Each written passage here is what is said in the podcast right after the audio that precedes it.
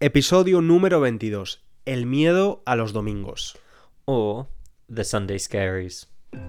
Hola estudiante, bienvenido, bienvenida a un nuevo episodio de Spanish for False Beginners. Recuerda usar la transcripción gratuita y la traducción al, al inglés para entender mejor el episodio. Puedes conseguirlos en la página web www.spanishlanguagecoach.com. Recuerda también recomendar el podcast o valorarlo en la plataforma de podcast con unas estrellas o un comentario, porque esto nos ayuda mucho y ayudas a la continuidad del podcast. Te dejamos con el episodio de hoy. Disfruta. Hola César. Hola inglés. Es domingo por la noche y tengo miedo. ¿Por qué tienes miedo? Pues porque es domingo por la noche y mañana comienza una semana más. Una semana nueva en la vida del inglés y no estoy nada preparado. ¿Eres, eres de esas personas que odia los lunes? Pues sí, y siempre lo he sido. Y pues siempre no. Desde que he tenido que trabajar por dinero en vez de ser estudiante, sí, lo he odiado. No, pero yo tenía... ¿Cómo, cómo se llama esta sensación en inglés? Los Sunday... Sunday... Pues se puede decir, yo normalmente no lo digo, pero puedes decir uh, Sunday Scaries, pero me parece un poquito mono. Uh, creo que hay algo más inglés, uh, pero no me acuerdo ahora. Hmm. Uh, Yo creo que quizás tiene un nombre en español, pero yo creo que esa sensación de los domingos que yo tenía, no ahora, pero sí que tenía cuando era estudiante, cuando estaba en el colegio y tenía 10 años en la adolescencia, el domingo por la noche tenía una sensación de desasosiego. Como, uff, es domingo, ya mañana empieza la rutina, me tengo que despertar pronto. mm, Y a pesar de que el colegio más o menos me gustaba, o sea, Sí. no, no lo detestaba, pero sí que tenía esa, esa sensación. Ahora no. Y cuando eres joven, o muy, quiero decir pequeño, no tienes las responsabilidades que tienes como adulto. Así que creo que esperar que siendo profesor, mis estudiantes tampoco quieren ir al trabajo. Ah, y a veces me lo dicen. Ah, pues digo, trabajo, quiero decir, la escuela para ellos, Su trabajo. su trabajo. Y, Y sí, tú, tú, tú le respondes, yo tampoco, yo tampoco. Pues básicamente sí.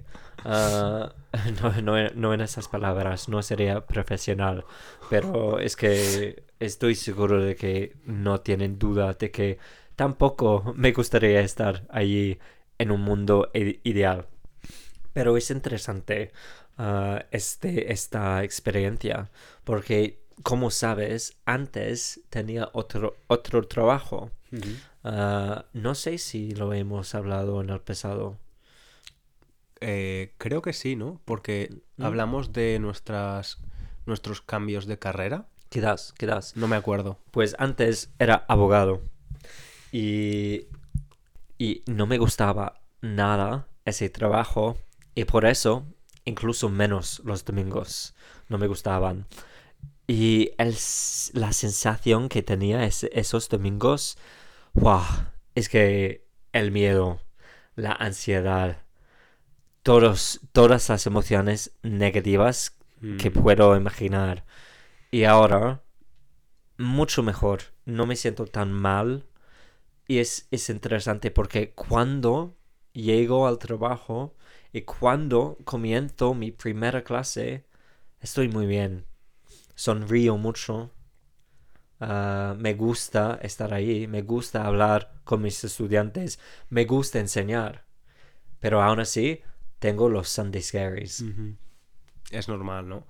Eh, pero es interesante, estaba pensando, porque, bueno, conozco tu historia, Ujú. ¿no? Porque eres mi novio. eh, cómo mucha gente se esfuerza muchísimo para conseguir un trabajo como el que tú tenías de abogado. y Ujú. Puedes ser abogado, trabajar en la City, da igual. Y luego son trabajos que realmente detestan y que, que quieren hacer unos años y escapar. De hecho, hay un proyecto que se llama Escape the City. Sí, sí, sí.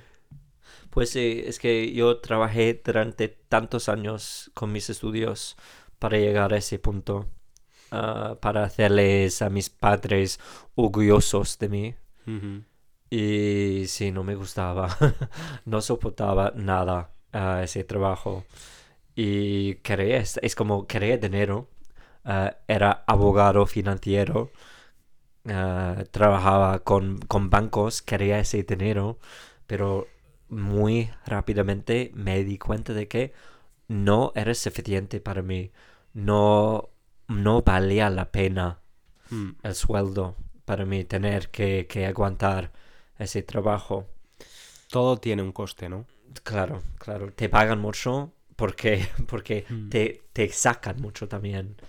Ah, pero sí, es que, pero para ti ahora, es, supongo que es una experiencia totalmente diferente porque tú, tú trabajas por, por ti mismo.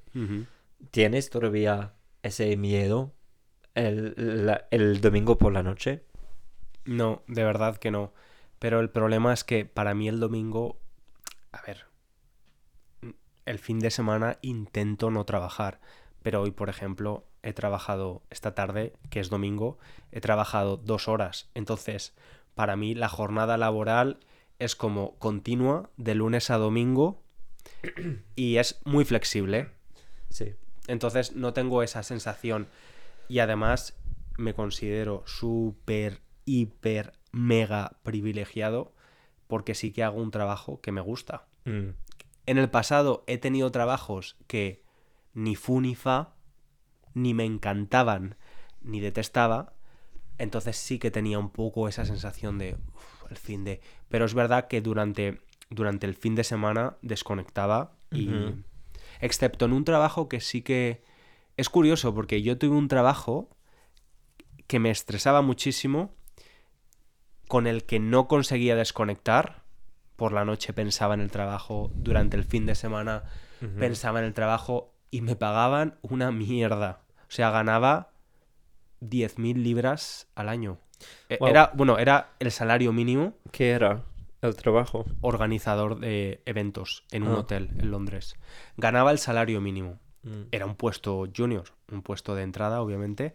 Pero es interesante porque al menos tú, como abogado, ganabas más dinero. Pero es que en- hay algunos trabajos que requieren ese, ese nivel de estrés y ni siquiera están bien remunerados. Pues es verdad, porque yo trabajaba antes de todo eso.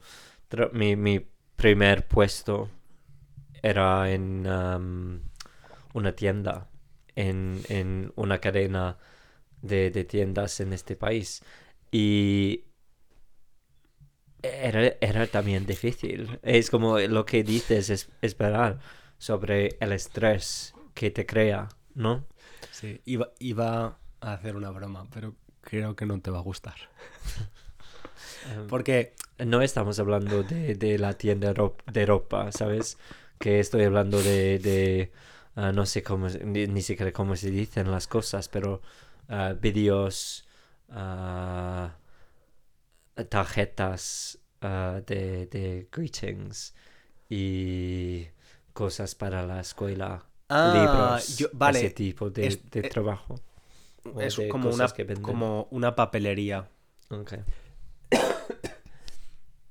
Yo pensaba que hablabas de la tienda de ropa donde trabajaste. ¿Y qué, qué, qué broma ibas a hacer? No, porque como, como las personas que escuchan este podcast no saben cómo eres, nunca han visto tu cara, iba a decir el nombre de, de la tienda de ropa.